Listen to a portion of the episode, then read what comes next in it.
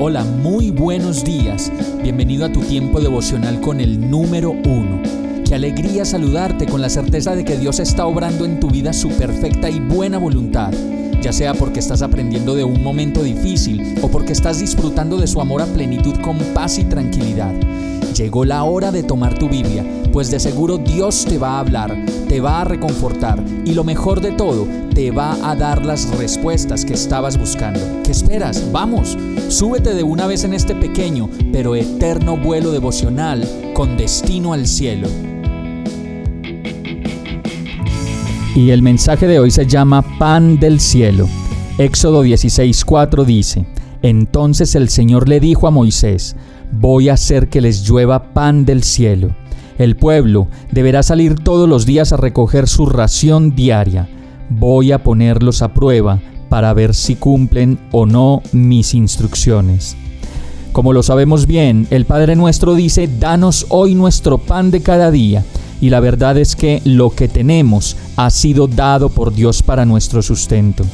Aún así sabemos que si lo que tenemos no nos llena plenamente de satisfacción y alivio, puede ser porque ese pan que hemos recogido no ha venido directamente del cielo, sino de la calle, de nuestra propia fuerza, de un negocio de esos que hacemos que no se ha hecho propiamente en la voluntad del Señor con mentiras, tareas que no honran a Dios, dobles encargos de trabajo cuando hemos jurado que no trabajaremos con nadie más, o simplemente aprovechándonos de las situaciones para conseguir más y más por cuenta propia.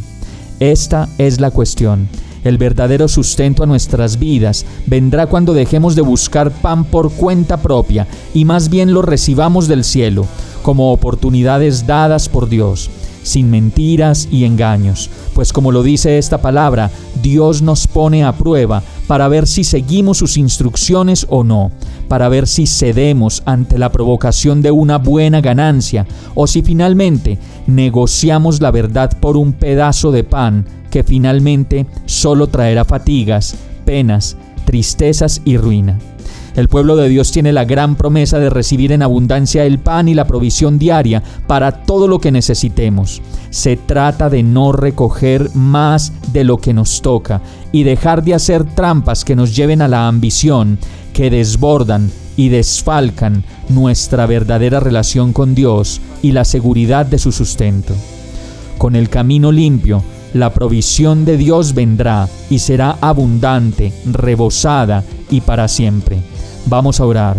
Señor, perdóname por las mentiras en mi vida, en mi trabajo, en mis negocios, y por mi falta de fe para creer que tú eres mi proveedor, mi sustento, el justo absoluto para mi vida, y en quien debo descansar plenamente para dejarme alimentar y proveer. Renuncio a toda mentira para conseguir dinero a toda ambición, a ese sentimiento de querer atesorar para mí algo que finalmente solo te pertenece a ti.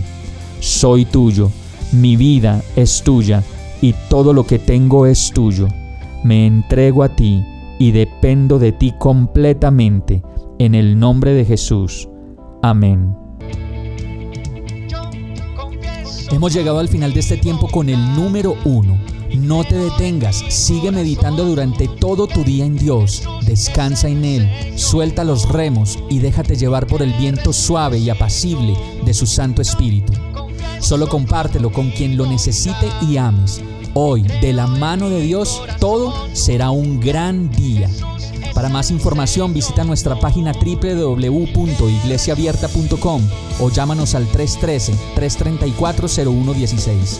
Oramos y rogamos para que cada día te enamores más de Dios y para que no pares de pasar todo tu tiempo con el número uno